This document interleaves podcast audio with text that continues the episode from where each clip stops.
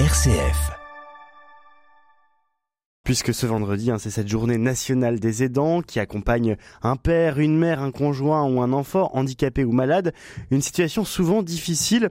On en parle avec vous, euh, Jean-Baptiste, alors que la ministre des Solidarités doit dévoiler un nouveau plan du gouvernement pour aider les aidants. Oui, on estime qu'il y a en France de 9 à 11 millions d'aidants. Pour certains, c'est un boulot quasi à plein temps. Pour d'autres, cela s'ajoute à leur travail quotidien. Chaque cas est particulier en fonction de la lourdeur du handicap ou de la maladie de la personne accompagnée, selon aussi les âges des aidants et des aidés.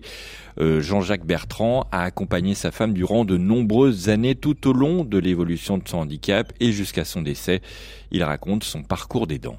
On s'en rend pas compte tout de suite, mais on devient aidant. On aide à mettre un vêtement, on aide pour monter dans la voiture, on aide pour tout ce qui est travaux euh, de la maison. Et puis à un moment, tout s'accélère. C'est le moment où, l'aidant prend un peu en compte euh, son statut. Il y a des étapes puisque dans le cadre du handicap, euh, l'évolution physique fait que bah, la personne elle peut plus s'habiller, elle peut, peut plus se lever. Dans notre cas, nous, on est passé, on va dire, de deux personnes debout, valides, à une personne qui commence à marcher avec une canne, après qui prend un fauteuil manuel et après qui prend un fauteuil électrique. Tout ce cheminement, tout ce processus fait que ben, notre, statut d'aidant, il évolue au gré de toutes ces accélérations de toute maladie. Vous apprenez un nouveau métier. Il y a des gens qui viennent chez vous, qui viennent vous aider. Il y a des professionnels. Pas facile à accueillir les professionnels chez soi la première fois. Les gens, je pense, qui sont venus chez nous la première fois en tant que professionnel doivent s'en souvenir, puisque j'ai pas été le plus gentil des hommes. Et après, une fois que tous les, les, aides se mettent en place, eh bien, il faut être le coordinateur de toutes ces aides aussi, et puis euh, poursuivre l'évolution des besoins de chacun. Alors, euh, chaque situation est unique, mais les aidants ont tous le même point commun. Oui, ils font face à une charge mentale intense, voire extrême. Le docteur euh, Vincent Valinduc connaît bien ce problème. Il a été lui-même aidant auprès de sa mère durant de nombreuses années. De son expérience, il en a tiré un livre, Je suis devenu le parent de mes parents, édité chez Stock quand on est aidant, on fait rentrer dans une même journée euh, différents travails. Et, et moi, j'étais à la fois effectivement médecin généraliste et, aidant auprès des parents. Donc ça ajoute une surcharge considérable parce que vous avez une espèce de charge mentale en permanence. Vous êtes toujours en train d'anticiper, de, de prévoir un rendez-vous qui va arriver et c'est extrêmement fatigant.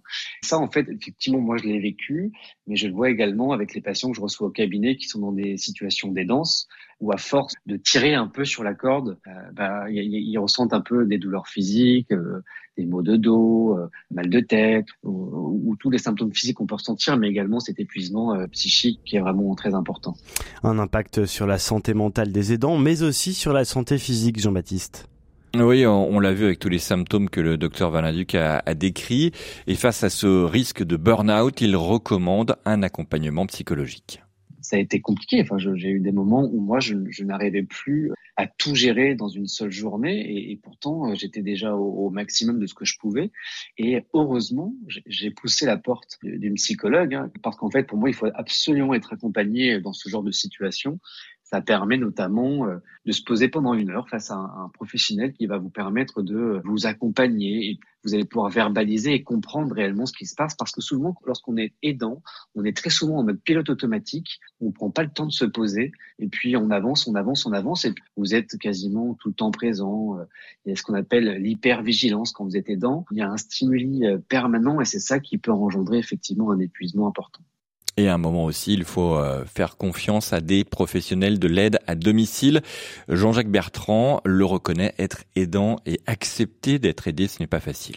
Il faut que chacun puisse prendre conscience où sont ses limites et ne pas trop les repousser. On est nombreux, je pense, à tarder à faire l'appel à ces professionnels, puisqu'à un moment, eh bien, il faut savoir se protéger aussi et des professionnels qui permettent aussi de décharger les aidants des tâches lourdes et de leur permettre de se recentrer sur l'essentiel auprès de leurs proches, en particulier lorsqu'ils sont en fin de vie. Mais voilà, la pénurie de professionnels dans le secteur de l'aide à domicile, eh bien cette pénurie inquiète.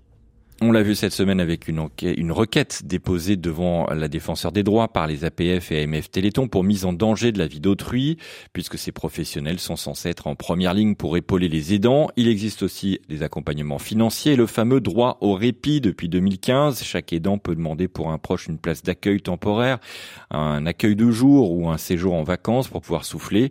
Mais tous ces dispositifs sont très complexes, déplore le docteur Valinduc c'est une complexité incroyable pour savoir vers quels organismes il faut se tourner, quelles aides vous pouvez avoir, euh, pouvoir mettre en place. Quand on est aidant, on est totalement immergé dans une situation. Aller euh, ou pousser la porte d'un organisme, c'est extrêmement chronophage. Il faut le caser dans une journée. Et puis en plus, la difficulté supplémentaire, c'est souvent c'est des heures de rendez-vous matin, de 8h à 10h, trois fois par semaine. Voilà, c'est assez compliqué de tout mettre en place.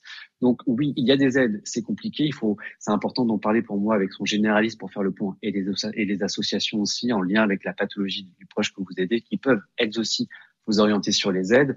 Les plans qui existent aujourd'hui par le gouvernement, il n'y en a pas assez. Il y a des propositions qui ne devraient pas tarder euh, à arriver, on, l'espère, mais il faut absolument accompagner les aidants un peu plus euh, qu'aujourd'hui. Et le gouvernement doit justement détailler aujourd'hui un nouveau plan pour les aidants. La ministre des Solidarités, Aurore Berger, a déjà annoncé 8000 places de répit supplémentaires. Et puis, il y a d'autres initiatives pour sortir les aidants et les aider de leur quotidien. Oui, l'Agirc Arco, l'organisme des retraites complémentaires, par exemple, a initié un cycle d'activités culturelles pour les duos aidants aidés, en partenariat avec des musées pour des visites d'art virtuel ou en présentiel partout en France. Scarlett Lazari, qui est directrice de la coordination de l'action sociale territoriale à l'Agirc Arco l'idée, c'était de se dire, bah, la vie, ça continue. La prévention bah, du bien vieillir, c'est pas que contrainte et effort, elle peut aussi se révéler euh, assez nourricière de la tête et du cœur. Et puis, euh, c'est pas parce qu'on est dans une difficulté, hein, parce que le parcours, il est quand même compliqué, c'est un peu les montagnes russes, qu'on doit euh, bah, ne plus sortir, bah, ne plus partager avec son conjoint, la personne, son, son proche aidé, des moments un peu de culture. En plus, tout le monde met en stand-by les effets du quotidien l'art, c'est aussi euh, ouvrir son esprit autrement. Donc, euh, ça préserve aussi euh, la complicité qu'il peut y avoir entre l'aidant et l'aidé, puis ça permet de partager aussi avec un groupe. Des moments de partage qui rappellent aussi qu'être aidant, ce n'est pas qu'une charge mentale et de la douleur, mais aussi des moments de joie qui restent essentiels. C'est ce que conclut Jean-Jacques Bertrand. il y a beaucoup de joie, j'en parle toujours avec d'émotion, mais comme je l'ai dit au moment de son départ, on a eu une vie normale. Il est important de garder quand même cette, cette idée de dire on est aidant, on aide quelqu'un, on est un couple, on a nos enfants qu'on peut aider et, et, on reste quand même dans une vie normale. Et nous, euh, on a pris des joies à cette vie à deux, puisqu'on est arrivé à, partir ensemble dans des moments de répit, en vacances, euh, recevoir encore des amis. Voilà, donc on a eu des, les moments de joie de chacun dans la vie.